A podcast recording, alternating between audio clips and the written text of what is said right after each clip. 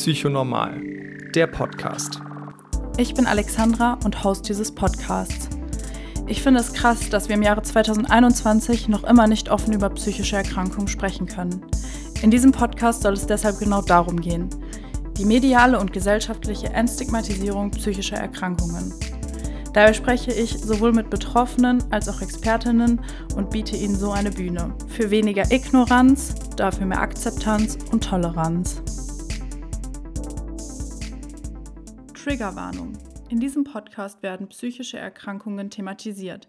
Wenn du dich dem nicht gewachsen fühlst, höre lieber etwas anderes oder schaue dich erst einmal auf psychonormal-podcast.de um. In der heutigen Folge habe ich mit Oliver gesprochen. Er hat dabei mitgeholfen, das Netz von Selbsthilfegruppen für junge Menschen im Raum Aachen aufzubauen und leidet selbst seit vielen Jahren an Depressionen. Das Gespräch war super offen und lehrreich, insbesondere wenn es um die ja, wichtige Arbeit von Selbsthilfegruppen geht. Ich hoffe, ihr könnt genauso viel mitnehmen aus dem Gespräch wie ich und ich wünsche euch viel Spaß beim Zuhören.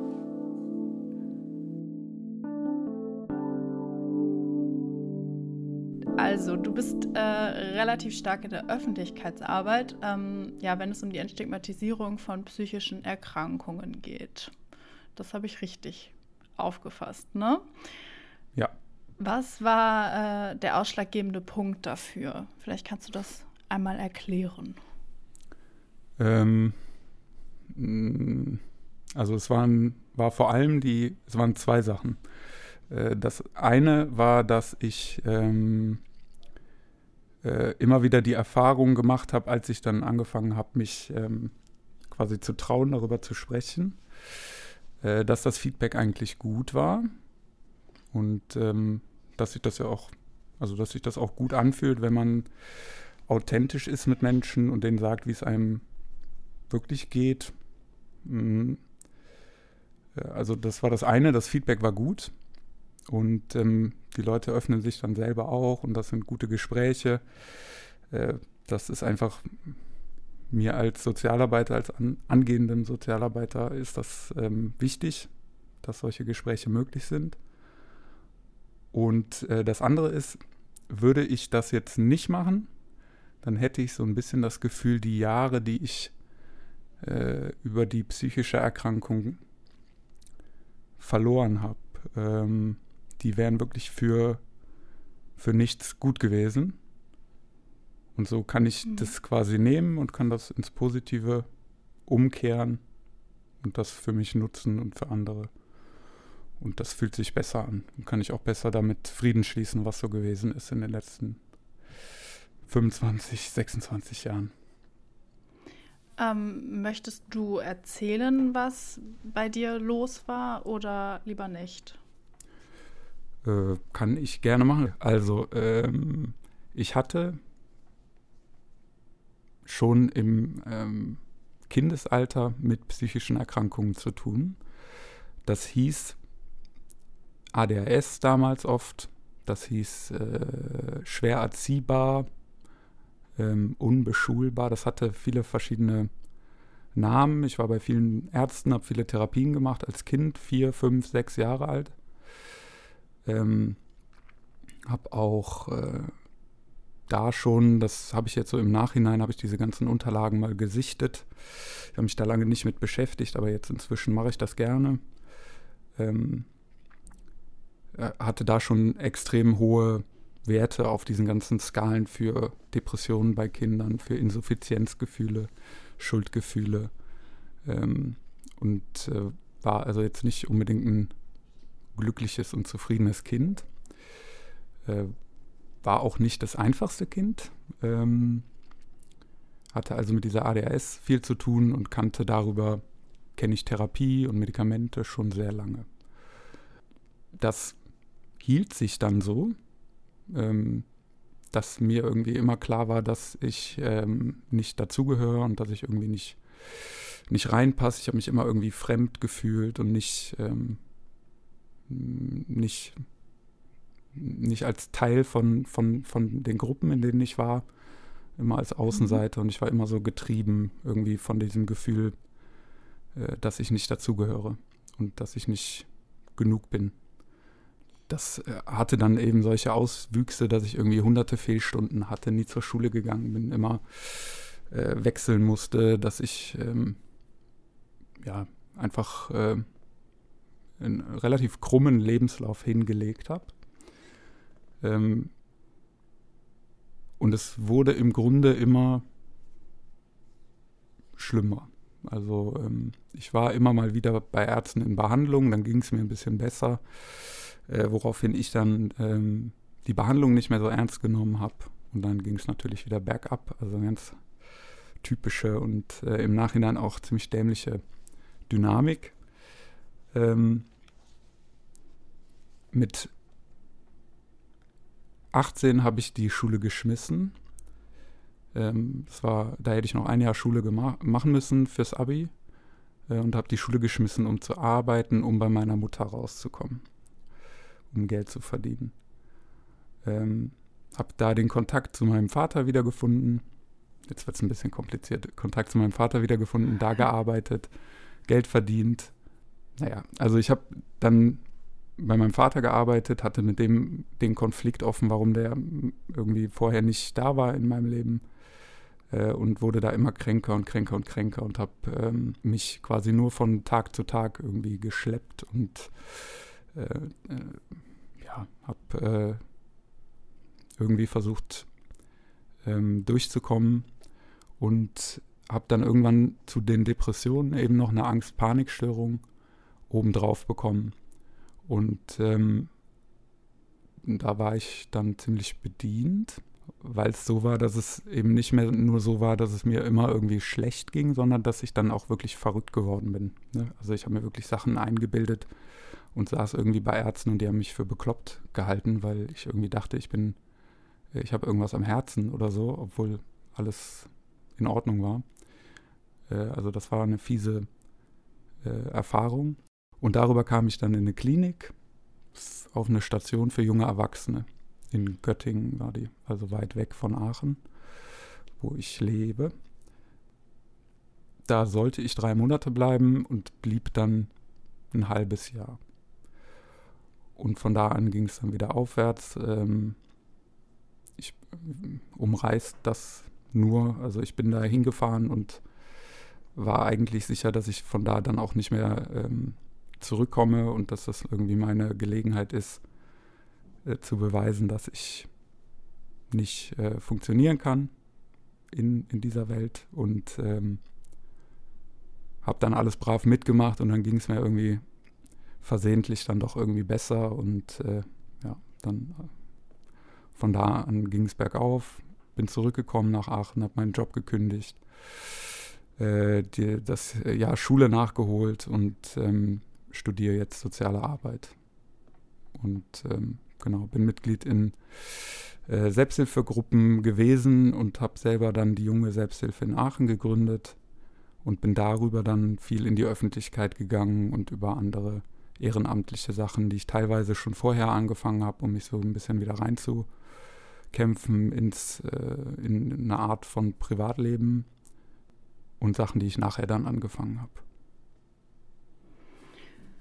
Okay, also ja, im Grunde die, die erhoffte Freiheit mit dem, mit dem Schulabbruch hat dann erst so ein paar Jahre gebraucht, bis es dann wirklich ja bergauf ging. Du hast gesagt, du hast eine Selbsthilfegruppe äh, selbst gegründet. Ähm, was für Projekte begleitest du denn derzeit noch? Vielleicht kannst du das auch noch einmal erzählen.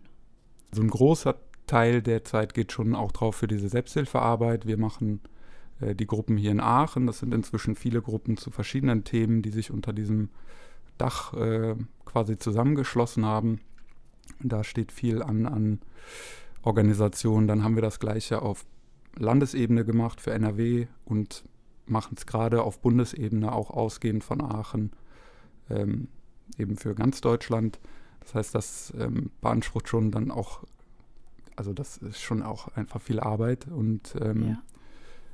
Äh, daneben gibt es ein Schulprojekt, was ich mache. Das ist eigentlich ganz cool und liegt mir auch sehr am Herzen, aber das ist natürlich jetzt unter den aktuellen Umständen überhaupt nicht möglich. Da gehen wir in die ab der achten Klasse in äh, die Schulen und machen Tage, Projekttage zum Thema seelische Gesundheit und reden mit den Schülern darüber, ähm, ja, über seelische Gesundheit, machen im ersten Teil Kennenlernen, Positionierungsspiele und sowas. Im zweiten ähm, Gruppenarbeiten und im dritten oute ich mich dann in Anführungszeichen als äh, selber Betroffener. Also dann wird gefragt, was glaubt ihr denn, warum ist der, der Oliver hier? Was macht der? Und ähm, ja, dann ähm, erzähle ich so ein bisschen aus meinem Leben und komme darüber dann mit den Schülern in Kontakt und Schülerinnen. Und äh, ja, das war eigentlich immer sehr intensiv, hat sehr viel Spaß gemacht. Ich habe das mal in meiner eigenen Klasse gemacht, als ich dieses Jahr da Schule nachgeholt habe, mein Abi nachgeholt habe. Mhm. Ähm, das war super. Ich hoffe, dass es bald wieder startet. Was ist da so die, die krasseste Geschichte, die dir da so im Kopf geblieben ist? Also ich bin fairerweise, muss ich sagen, nicht so wahnsinnig gut immer erinnern. Ähm, ähm, aber es ist schon auch immer intensiv, wenn dann Schülerinnen oder Schüler mittendrin in Tränen ausbrechen und dann, also dann gab es natürlich Leute, die hatten das in ihrer Familie. Wir hatten eine, ein äh, junges Mädchen dabei, da hatte sich die beste Freundin suizidiert. Ähm, und das, wenn das dann da so sich Bahn bricht vor versammelter Mannschaft, das ist dann schon, ähm, das, also das vergesse selbst ich dann nicht mehr. Und ähm, genau, da muss man dann wach sein und die Leute wieder auffangen. Und ähm, ja, aber dafür ist es da, um das eben besprechbar zu machen. Ja, um dem Ganzen auch einen Raum zu geben, der sonst wahrscheinlich eher nicht genutzt wird. Ähm, ich könnte mir vorstellen, oder ich denke, die Erfahrungen haben auch äh, einige gemacht während ihrer Schulzeit, was Mobbing etc. angeht.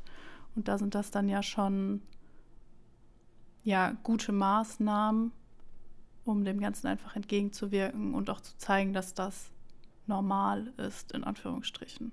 Auf jeden Fall. Und auch äh, Awareness schaffen dafür, was man bei anderen auslöst mit Mobbing und mit, ähm, ja, mit, mit so Gruppendynamiken. Das äh, unterschätzt man, wie sich das auswachsen kann. Äh, und ja. das, dafür gehen wir in die, in die Schulen eben. Und das klappt ganz gut. Ja, sehr spannend. Ähm, würdest du sagen, dass du vorwiegend positive Erfahrungen mit deiner Arbeit gemacht hast? Oder gab es auch schon mal Punkte, wo du dir irgendwie dachtest, boah, warum mache ich das eigentlich alles? Das bringt doch nichts. Hm. Also meine Erfahrungen sind fast ausschließlich positiv. Ich glaube aber, man hat dann auch einen starken, großen Anteil dran, ob man das positiv erlebt oder nicht. Wenn ich jetzt, also es gibt so Sachen, ähm, wenn man in diesen ehrenamtlichen Geschichten unterwegs ist, dann ist Zuverlässigkeit zum Beispiel ein Thema. Da kann ich mich drei Tage am Stück drüber aufregen, dass irgend, irgendwas einfach nicht läuft. Ähm, oder ich freue mich halt über die Momente, in denen es funktioniert. Und so versuche ich das zu machen. Also es gibt sicher auch ähm, äh, Sachen, die jetzt nicht so super toll laufen, aber meine Erfahrungen sind gut und die überwiegen also bei weitem. Die positiven Gespräche, die positiven Rückmeldungen und ähm, die Sachen, die man schafft. Gegen die zwei, drei Momente, wo es mal irgendwie nicht so gut läuft. Ja. Welchen Einfluss haben soziale Medien auf dich und thematisiert ihr das auch in den, in den Selbsthilfegruppen? Wir thematisieren in den Selbsthilfegruppen ähm, das natürlich, weil es Teil des alltäglichen Lebens der TeilnehmerInnen ist. Und wir sprechen manchmal über so Sachen, wenn wir ähm, über das Thema, wenn wir Anfragen bekommen von außen. Also wenn es darum geht, ob irgendjemand sich für irgendeinen Artikel ablichten lässt oder ob man ein Interview gibt. Ähm, ob wir haben öfter mal, dass irgendwelche Profis, also Ärzte oder angehende Ärzte, Therapeuten, sowas, äh, dass die bei uns reingucken wollen. Da sprechen wir dann über sowas auch mal. Aber also es ist sehr unterschiedlich. Viele ähm, Leute sind sehr privat und halten da gar nichts von, von sozialen Medien. Mhm. Ich bin nicht so privat, weil ich das eben auch verwende, um äh, ja, meine ehrenamtlichen Sachen irgendwie zu pushen und zu bewerben und es macht Spaß. Ja, ist ganz unterschiedlich. Aber es geht dir, geht dir darum, wie die, die Psyche der Leute beeinflusst? Beeinflussen die sozialen Medien? Oder wo, worauf zielt deine ähm, Frage? Ähm, Im Grunde hatte ich jetzt keine Wunschantwort äh, in meinem Kopf, wollte aber ja einfach wissen, weil genau, du teilst da ja sehr viel drüber. Ähm, ja, für dich ist das dann ein positives Beiwerk, ähm, für viele andere wahrscheinlich nicht. Da kannst du auch gerne Erfahrungswerte teilen. Ja, also ich habe die Erfahrung gemacht, umso authentischer ich da berichte und das heißt eben auch ähm, äh,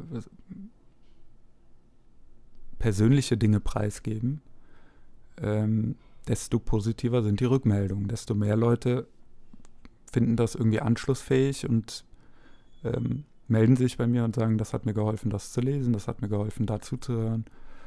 Äh, und dafür mache ich das. Also das, ähm, das ist der, der einzige Lohn in dem Sinne, den man bekommt für ehrenamtliches Engagement, ist Anerkennung und ähm, Dank und ein wohliges Gefühl in der Herzregion. Und ähm, deswegen ist das für mich quasi außer Frage. Du besuchst auch äh, selbst eine Selbsthilfegruppe. Ähm, was nimmst du daraus mit und was empfiehlst du anderen, die noch äh, ja, vor der Entscheidung stehen, ob sie da mal teilnehmen sollten. Die Selbsthilfegruppe hat in meinen Augen mindestens immer den Erfolg, dass man sieht, dass man nicht alleine ist. Ähm, gerade bei Depressionen ähm, ist es ja so, dass ähm, die Krankheit einem einredet, man ist der Einzige, der so ist und man ist auch irgendwie, irgendwie ja, nicht normal und ähm, ja, alleine. Ähm, und dann kommt man bei uns rein und man ist mal mindestens zu zehnt oder zu zwanzigst.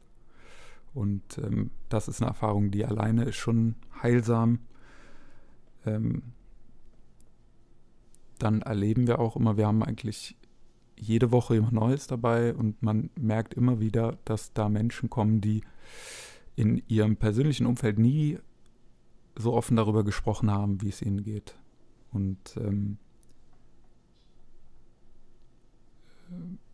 ich habe das Gefühl, dass alleine mal auszuformulieren, was das denn ist, was mit einem angeblich nicht stimmt, äh, dass das alleine schon einen weiterbringen kann.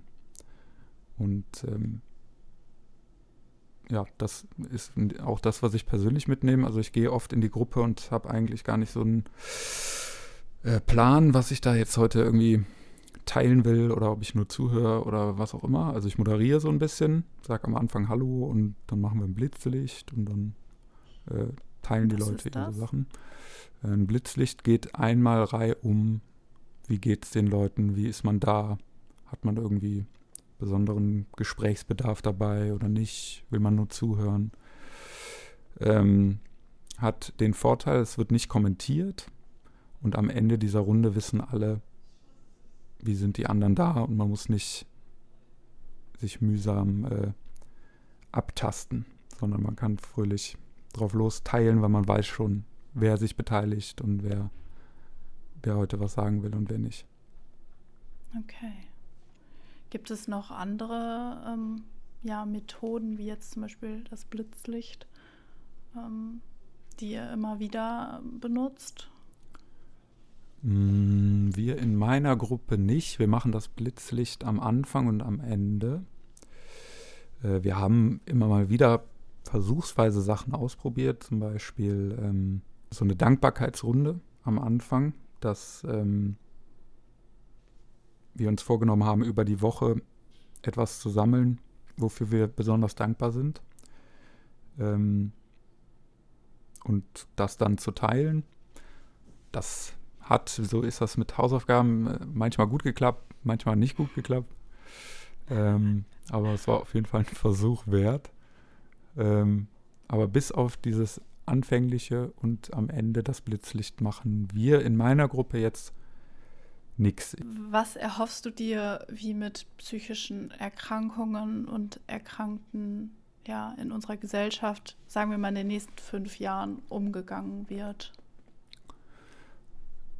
Ich würde mir wünschen, dass ähm, psychische Erkrankungen ähm, weiter normalisiert werden. Ich finde, das findet auch in einem gewissen Maß schon statt.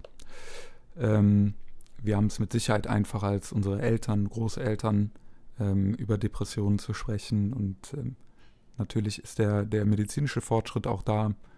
Ähm, ich wünsche mir, dass die Gespräche über psychische Erkrankungen aber ein Stück weit ehrlicher werden und ähm, dass anerkannt wird, dass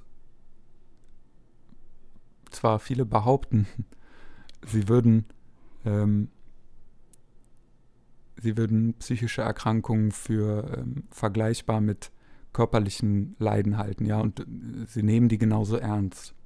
Das beteuern also viele Leute.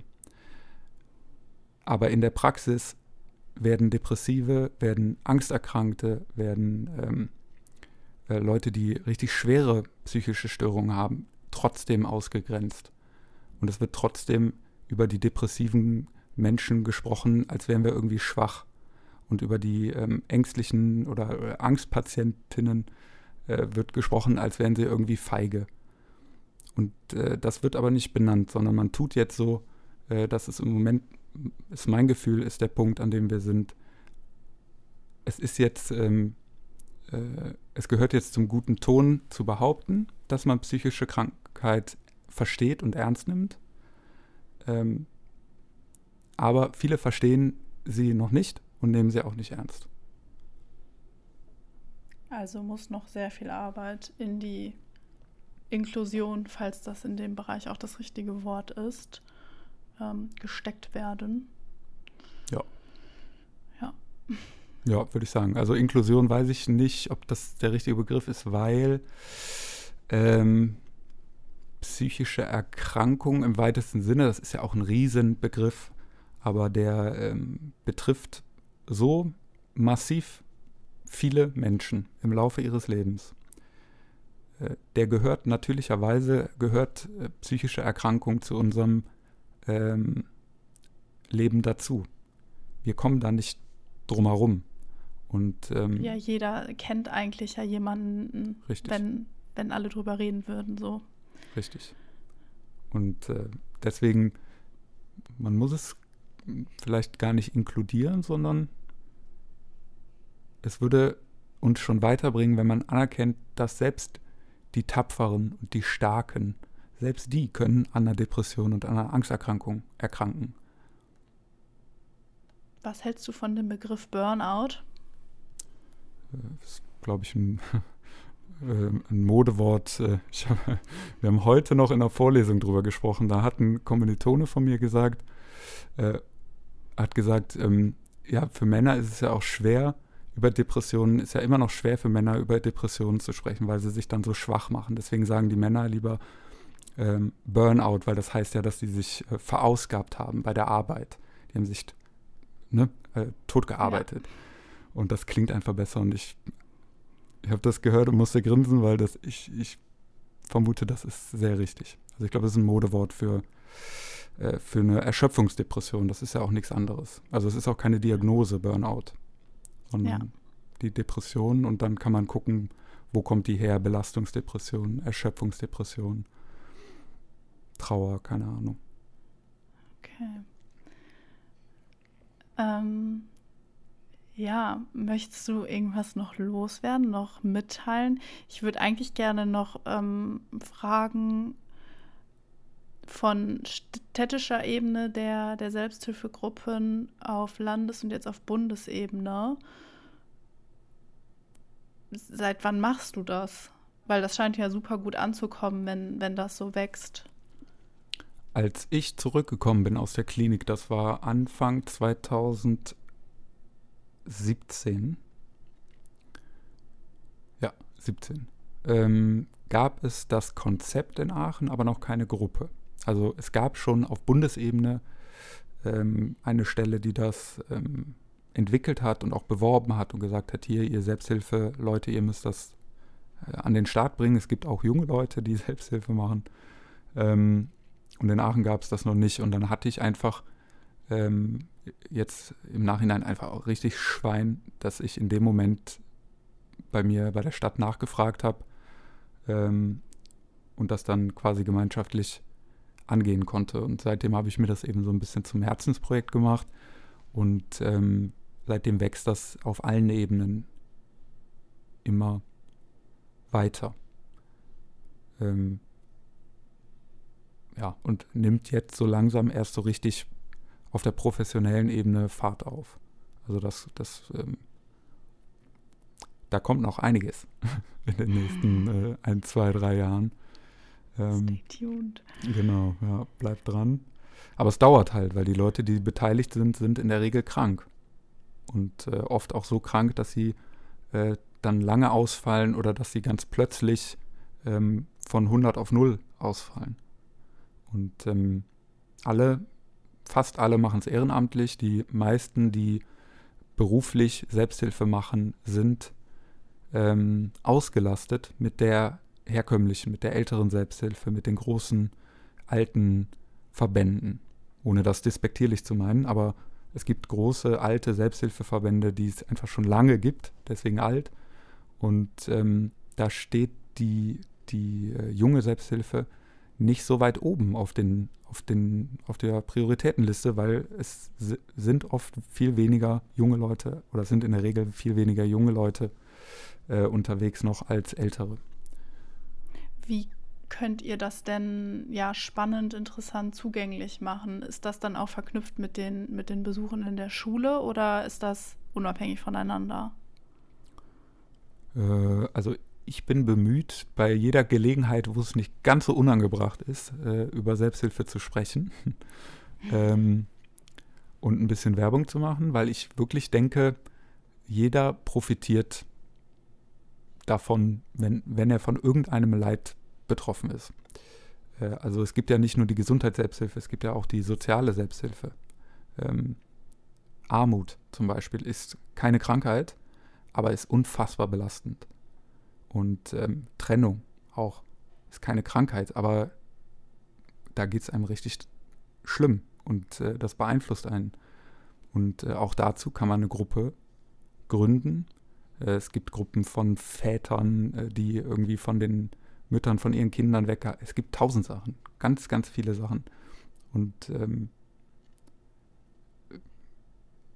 ich versuche es einfach zu normalisieren darüber zu sprechen und ähm, gehe davon aus, wenn ich so das Wachstum angucke der letzten Monate und Jahre, äh, dass wir mit und mit an allen Ecken und Enden mehr so in den Alltag reinkommen und es immer mehr dann Leute wie mich gibt, die ähm, ganz offen sagen, ich gehe zu Selbsthilfegruppen oder Gruppe und ähm, dass wir darüber dann das zugänglicher machen, dass es den Leuten dann nicht mehr, also auf der einen Seite muss man vielen erklären, was es ist. Viele kennen den Begriff nicht.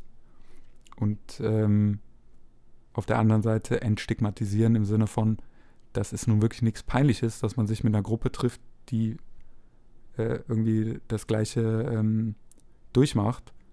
Äh, das ist ja im Fußballverein auch nichts anderes. Ja, stimmt. Danke fürs Zuhören. Ich hoffe, euch hat die Folge gefallen. Abonniert den Podcast auf Spotify, Apple Podcast und folgt mir gerne bei Instagram at psychonormal-podcast. Bis zum nächsten Mal.